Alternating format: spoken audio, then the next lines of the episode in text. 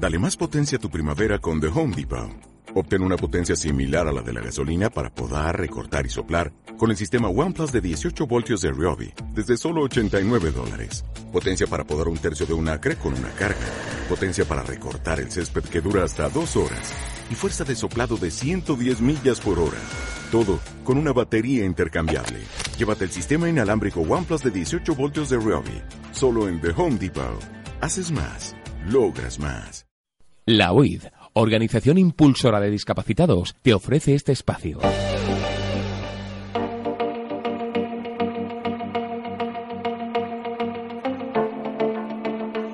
Hola, ¿qué tal? Muy buenas noches. Bienvenidos a este espacio patrocinado por la Organización Impulsora de Discapacitados. Soy Diana González.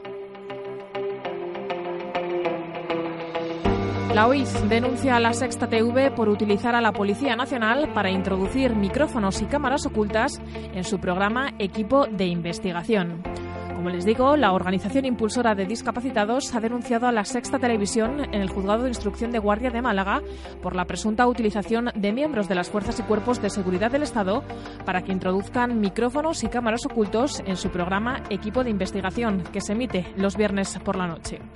Los hechos se remontan al jueves 9 de abril y esta mañana José Antonio Avellán en la jungla le preguntaba a Ana Sobrino como secretaria general de la OID qué es lo que había ocurrido. Ana María Sobrino, secretaria general de la OID, muy buenos días. Muy buenos días, José Antonio. Me tienes que poner al día porque estoy, estoy hecho un lío, de verdad. Todo lo que me han contado eh, he visto muchísimo en redes sociales, muchísimo en Facebook, muchísimo en Twitter. He leído noticias en, muchas publicaciones, pero, pero me lo tienes que explicar tú. Ya sabes que eres mi favorita, la sonrisa favorita de mi vida, pero cuando te pones a hablar seria también lo explicas muy bien. ¿Qué ha pasado con la sexta? ¿Qué ha pasado con la Policía Nacional eh, que presuntamente ha podido introducir micrófonos en un equipo de investigación para la sexta, eh, investigando a la sede de la OID en Málaga? Eh, ponme al día, Ana. Bueno, pues te pongo al día muy rápidamente y encantada además. Efectivamente, el programa Equipo de Investigación de la Sexta hace unas semanas nos llamaron, bueno, pues con la intención de que estaban realizando un programa y querían, bueno, pues ver nuestra nuestra parte de labor se les recibió amablemente en nuestra sede, estuvieron cerca de cinco horas en nuestras instalaciones con el presidente, junta directiva, y bueno, pues perfecto todo hasta que días pasados, la semana pasada concretamente, empezamos a tener constancia de que en algunas eh, provincias, algunos vendedores nuestros, bueno, pues les iban intimidando, preguntándoles el alcachofa en la boca, eh, vosotros es que esto es una estafa, es que tal, pero ya el paso más importante lo dieron en nuestras instalaciones de Málaga, efectivamente, que se personaron junto con la Policía Nacional eh, para ver, grabar ¿Pero qué pinta, para empezar, qué pinta la Policía Nacional con un medio de pues comunicación? pues eso mismo decimos nosotros, para proceder a una incautación en nuestras instalaciones. Evidentemente, a los medios de comunicación les dijimos, ustedes no pueden entrar aquí, ya les hemos atendido, y la policía, bueno, pues como no traía la correspondiente orden de, de registro, de entrada y de registro, pues no les quedó más remedio que irse. Pero sí que es verdad que nuestros compañeros se percataron y así se lo hicieron preguntar al policía le dijo, oiga, esto no nos lo estarán grabando. Bueno, pues efectivamente dijeron, porque ustedes saben que si esto está ocurriendo, tenemos derecho a negarnos. Efectivamente, la policía se fue. Y bueno, es cierto que tenemos que decir que presuntamente, pero sí es cierto, está denunciado que la Policía Nacional, eh, adscrita a la Comunidad Autónoma de Andalucía, se personaron en nuestras oficinas con micrófonos ocultos. Está denunciado eh, a una persona, la de un ataque de ansiedad y una correspondiente subida de tensión y efectivamente hubo un parte de urgencias y una posterior baja laboral. Mm. Estos, estas periodistas, bueno, pues lo han puesto en tela de juicio, lo han dudado y lo hemos denunciado, pero los pasos han ido más allá, José Antonio, porque el pasado viernes se personaron igualmente en nuestras instalaciones de Talavera de la Reina, los vendedores acosándolos, intimidándolos. Tal es el punto que tuvo que acudir la policía nacional nuevamente para que se marcharan. De hecho, se, redactaron igualmente denuncias. Como acaban de escuchar, ya se han presentado varias denuncias ante las autoridades competentes poniendo en conocimiento de las mismas estos hechos. Además, los trabajadores afiliados de la OID, así como ciudadanos particulares, han puesto en marcha a través de las redes sociales una campaña reivindicando apoyo para esta causa con la etiqueta OID Somos Todos.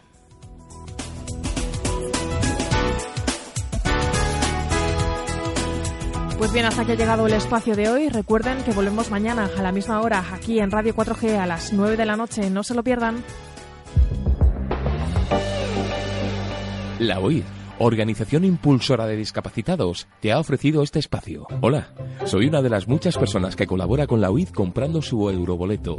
Por tan solo un euro diario, ayudas a muchas personas con discapacidad y al mismo tiempo tengo la opción de hacerme millonario. ¿Y a ti no te gustaría serlo? Organización Impulsora de Discapacitados, 902-113-883. Si eres discapacitado, llámanos. Si no lo eres, apóyanos. Contamos contigo.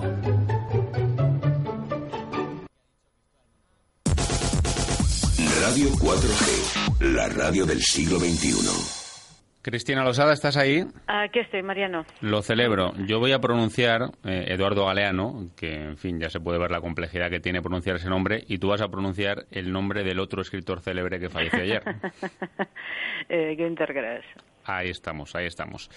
García Domínguez, ¿estás ahí? Estoy aquí, puedo pronunciar Calella, que es donde solía vivir cuando estaba en, en España Eduardo Galeano pasó muchos años en Calella. Sí, bueno, Gras también tiene cierta relación con, con España. Eh, dices, Cristina, en tu artículo eh, que Gras fue un hombre atrapado eh, por las complejidades de la historia del siglo XX y que también le atrapó su personaje en público. Eh, bueno, eh, fue aquella revelación eh, de que había pertenecido a las juventudes hitlerianas, precisamente él que había sido, digamos, martillo de herejes, ¿no? Exacto, porque, en fin, eh, hubo otros, muchos otros jóvenes alemanes eh, que pertenecieron al, en fin, que tuvieron que, estar en las filas de alguna de las formaciones del ejército nazi. Hombre, él fue en las Waffen-SS, que era una, un grupo de élite, ¿eh? no era, el, digamos, no eran los reclutas normales. Eh, pero él había sido eh, constantemente se había opuesto a que eh, se cesara con la reflexión y la vuelta al pasado nazi de Alemania. Es decir, él quería que Alemania eh, confrontara siempre su pasado nazi. Es más, se opuso a la unificación alemana porque consideraba que una Alemania unida eh, tenía el peligro de volver a mm, tener eh, aspiraciones de, dominio eh, como las que um, sucedieron en, en, los años 30, ¿no?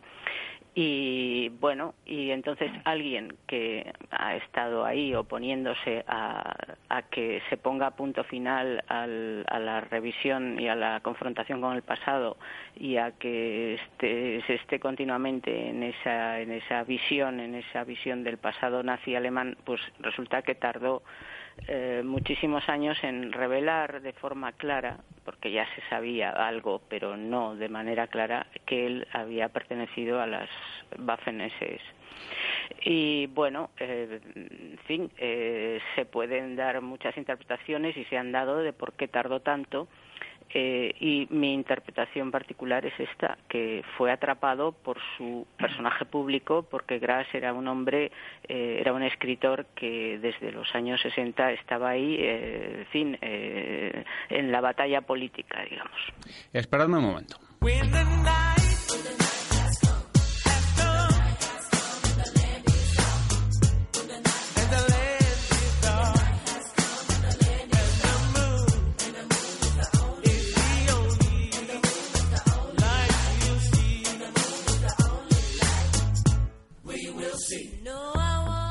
Buenas tardes, bienvenidos al Búho, un espacio para la reflexión y el análisis en Radio 4G. Martes 14 de abril, fecha señera en la historia de España y en la historia de esta emisora que escuchan, que cumple justo un año. Hoy y mañana, edición express del Búho, Liga de Campeones Obliga. A las ocho y media llega José Antonio Avellán con Jugamos la Champions. A las nueve menos cuarto de la noche, Atlético Real Madrid en el Calderón, ida de los cuartos de final, con la narración de Javi Pérez Sala, que vuelve para la ocasión. Mañana, el Barcelona en París. Hasta entonces, les propongo una reflexión sobre los intelectuales y su papel en la sociedad y en la política, un tema de actualidad tras la muerte ayer de dos de los más célebres escritores de nuestro tiempo, el alemán Günter Grass y el uruguayo Eduardo Galeano, gran fanático, por cierto, del fútbol. El Búho, con Mariano Alonso. Hola, soy una de las muchas personas que colabora con la UID comprando su euroboleto. Por tan solo un euro diario, ayudas a muchas personas con discapacidad y al mismo tiempo tengo la opción de hacerme millonario. ¿Y a ti no te gustaría serlo? Organización Impulsora de Discapacitados, 902-113-883. Si eres discapacitado, llámanos. Si no lo eres, apóyanos. Contamos contigo. Hasta el 26 de abril hasta un 30% en marcas de moda mujer, hombre infantil, juventud, deportes, accesorios y zapatos. Ocho días de oro, el corte inglés. Qué bien suena lo último de este grupo irlandés. Pero, oiga, ¿quién es usted? ¿Qué hace con el micrófono? Escucha con atención. Permíteme que insista. Pero es que si tienes los 15 puntos en el carnet de conducir, Línea Directa te hace un descuento increíble para tu seguro de coche o moto. Sí, has oído bien. Increíble. Llama ya al 902-123-177. 902-123-177. Consulta condiciones en lineadirecta.com. Una compañía Bankinter. Estás escuchando El Búho con Mariano Alonso. ¿Qué tal si deliramos por un ratito?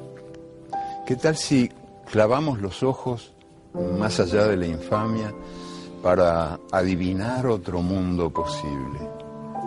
La voz de Eduardo Galeano, fallecido ayer, eh, que como decía yo antes, Cristiano Pepe era un gran fanático del fútbol, no, no fue un intelectual, digamos, que vivió de espaldas al estadio, y yo he dicho hoy en Twitter que a mí me encantó, me parece un libro maravilloso, El fútbol a sol y sombra, que es un libro literario de relatos en torno al fútbol, y había en ese libro una maldad, yo creo que muy propia de Galeano, eh, cada relato del libro eh, iba precedido de un contexto histórico de cada año, ¿no?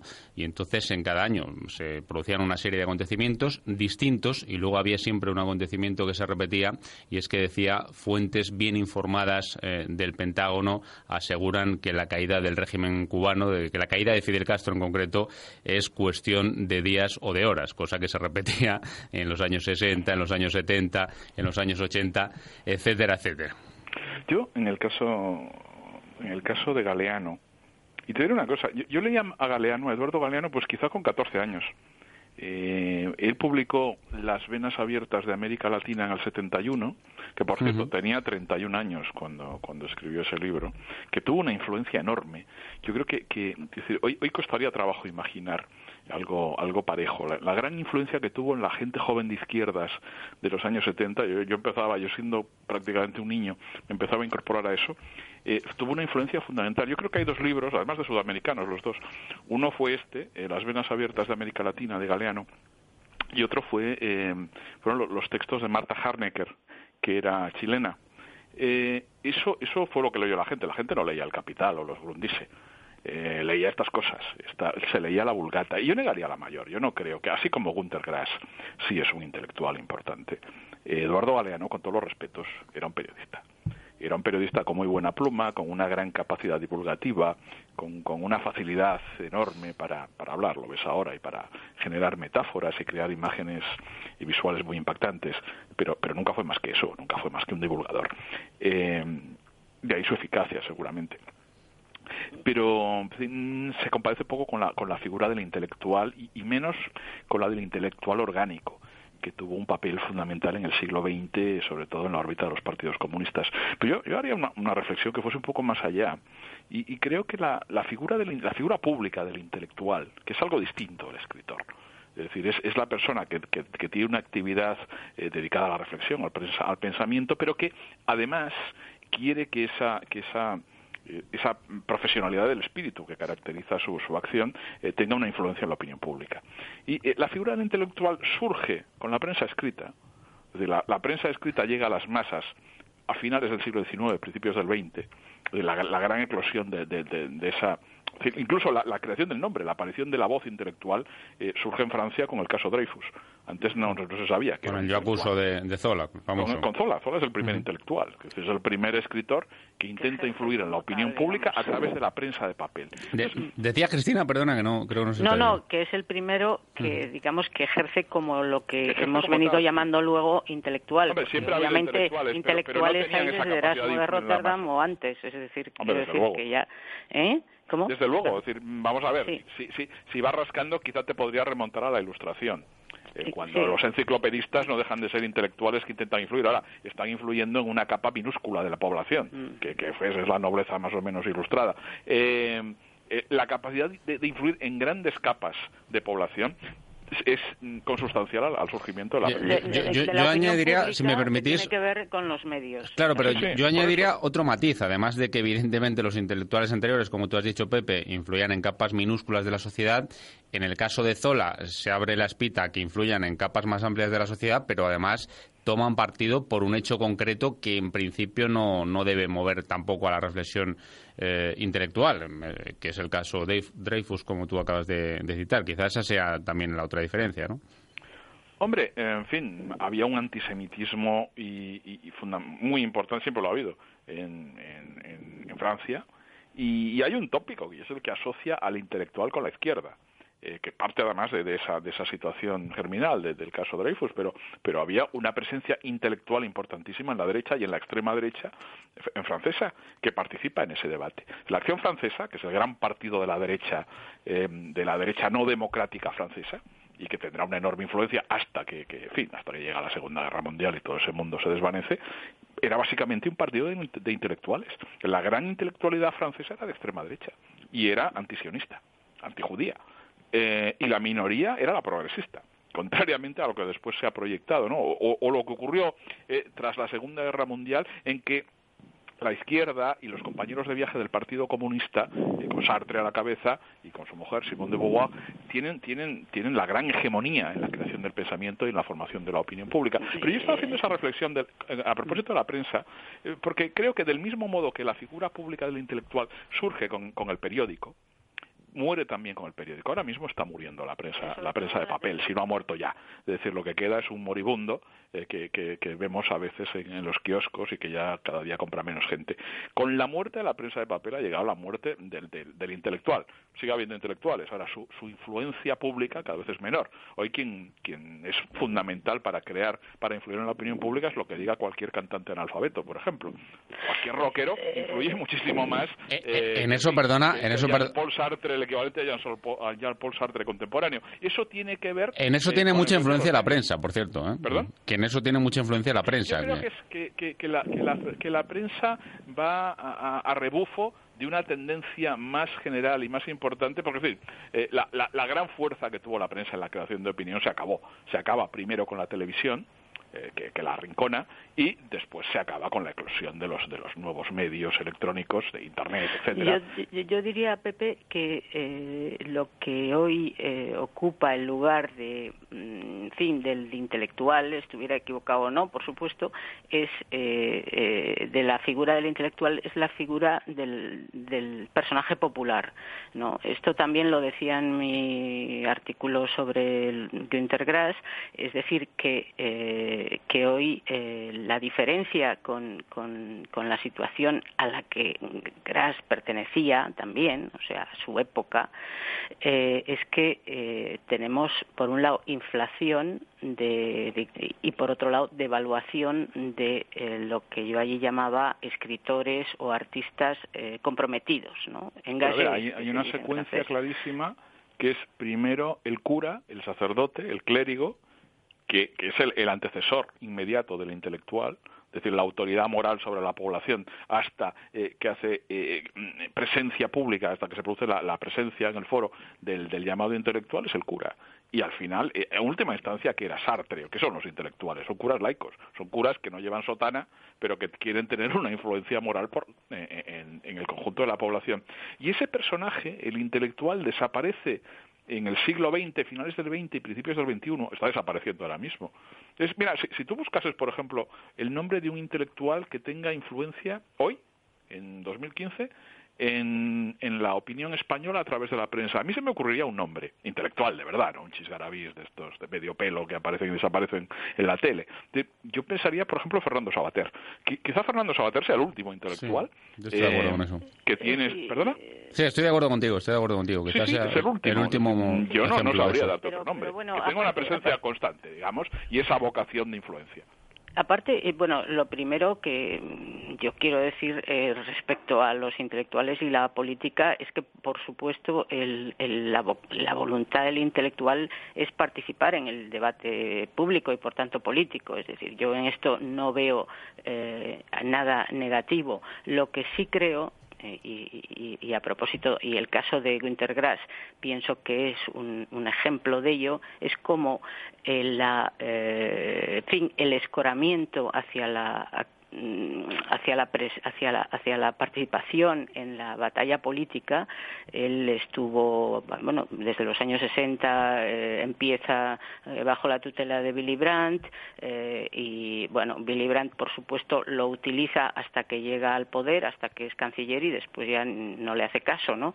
Y, y aún, pero, pero no obstante, él persiste y digamos que quiere tener una relevancia como eh, como, como participante en el debate político. ¿no? Eh, lo que sucede es que eh, la literatura, eh, que no es exactamente una mm, tarea, es decir, no, no, no, necesariamente tiene que ver con, con, lo que llamamos el trabajo intelectual en sentido estricto, su literatura sale perjudicada. Es decir, que luego esa, esa intervención en la política le lleva a escribir cosas que parecen hechas para justificar de algún modo sus eh, opiniones políticas. Es decir, eh, esto es uno de los problemas que tiene el, paso del intelectual a una actividad política muy y a una presencia, digamos, muy importante en los medios. Y desde luego el otro problema que es lo que ha ocurrido frecuentemente es que eh, eh, y, lo que bueno sea, por ejemplo Raymond Aron tiene ese libro eh, famoso El opio de los intelectuales dedicado a ello no es decir cómo una serie cómo cómo se llegan a transformar en, religión secular o sea cómo llegan a ser curas en el sentido bueno el propio el propio Aarón era un cura que denunciaba mismo. pero pero pero Aarón era un escéptico Aarón, era un posibilista. Aarón no, no, no, no hace de sus, eh, o sea, no, no cree en la utopía, al contrario. lo, malo que tiene Aarón, lo malo que tiene mientras es que era muy pesado escribiendo, era muy aburrido. mientras que la sí claro pero pero este es el tema. O sea el, el, el, problema es que claro si estamos en en, en ser eh, en ser utópicos sí, y no, no te lo digo te lo digo porque una componente fundamental del, del intelectual pues es la seducción entonces, Aarón, que tenía razón en todo, sin embargo, era muy aburrido. Sartre, que estaba equivocado en todo, era fascinante. Decir, él lo sabía, él lo sabía, además Aarón lo sabía esto, yo creo, y sabía que, que su, fin, que su capacidad de atracción era, era menor, y de hecho lo fue. Aarón eh, prácticamente es olvidado hasta bueno, en los últimos años de su vida pues está ahí pero no se le hace caso no mientras que la gran proyección la tienen estos los los los que están bramando los los grandes eh, fin con, con mucha verbosidad y eh, apasionados y utópicos y, yo creo que esto es un poco el problema que, o sea, el problema, la trayectoria eh, de, la intelectualidad occidental. Ahora, yo, yo volvería a, lo de que a que lo determinante es el medio y no el intelectual. Decir, la prensa escrita, la prensa de papel, les da el monopolio de la fabricación y distribución de ideas eso es algo que ocurre a principios del siglo XX, que se acaba a, finales del XX, principios del XXI, y, punto final. Es decir, a partir de ahora tú tienes un mundo completamente caótico, sin jerarquías.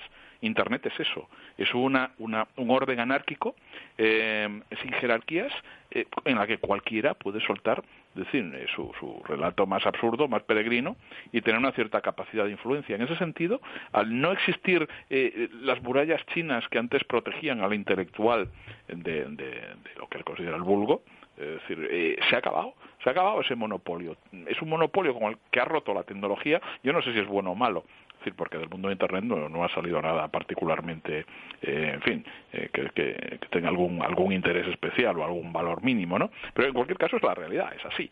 Entonces, a partir de ahora, el intelectual es un personaje completamente marginal, como lo es el cura. Es decir, el cura es un personaje, bueno, no te diré que, en fin. Ahora, digamos que lo- lo- el, el papel que podríamos decir que ocupa, eh, los- lo que ocupa el papel de aquel intelectual, que era una persona eh, por lo menos culta, leída, etcétera, es el activista.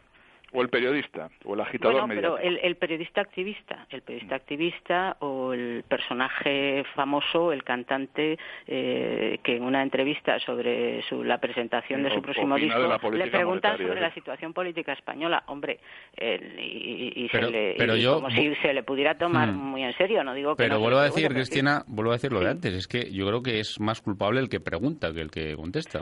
Sí, pero el que pregunta lo pregunta porque sabe que eso interesa, que lo que diga esa figura popular acerca de la política va a llegar más que, que, que- si le pregunta a un político, por ejemplo, o a un intelectual de verdad si encuentra alguno, ¿no? Por ahí.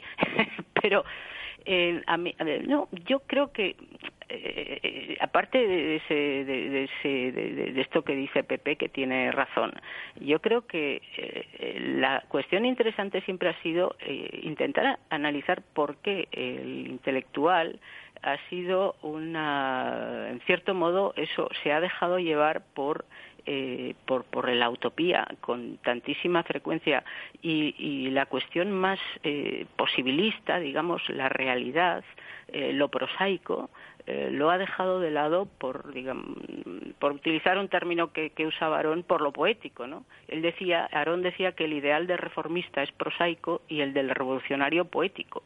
Y en, y en eso ha caído y han caído eh, mucho los, los intelectuales siempre, ¿no? Eh, siempre no, pero especialmente en el, en el siglo XX. Por cierto, ¿cuál es el próximo entierro? Yo estaba pensando esta tarde, ¿qué intelectual, así con mayúsculas, nos queda vivo en Europa? Después de, de Gunter Grass. Eh, No, no pues, se- no se me ocurre. No sé, a mí tampoco se me ocurre, la verdad. Ahí Seguro nos, que, nos has hay, pillado. seguro que hay docenas y cuando y cuando, y Cuando- cuando veas cuando- el obituario Cuando se mueran, evidentemente, nos enteraremos. Bueno, vamos a hablar de cosas serias. En 20 minutos echa a rodar el balón en el Calderón. Cristina Porra, Atlético Real Madrid. Eh, Real Madrid. No, pero, pero resultado, ¿cuánto? Ah, que quieres que dé un resultado. Sí, pero pues esto es una como, porra. como la ruleta. Claro, a ver, a ver, rápido, rápido, o sea, di, di. 0-1. 0-1, es decir, que gana el Madrid. Bien, Cristina. Pepe. Yo siempre con el establishment, que gane el Madrid por lo que sea, pero que gane. Bueno, pero hay un resultado. Sea, 3-0, 4. 0-3 en este caso. 0-4 dices, ¿no? Sí. Venga, Los pues yo... atléticos nos van Yo a voy a decir un colchoneros. 1-2, un 1-2, pero todo corazón, ¿eh? Todo corazón. Así que nada, en unos minutos jugamos la Champions aquí con José Antonio Avellán y la narración de Javi Pérez Sala, que seguro que nos va a volver a poner los pelos de punta. El búho, realizado por Alberto Espinosa, como en los viejos tiempos. ¡Qué lujo! Gracias, amigos, por su confianza. Feliz noche. Hasta mañana y que gane el mejor.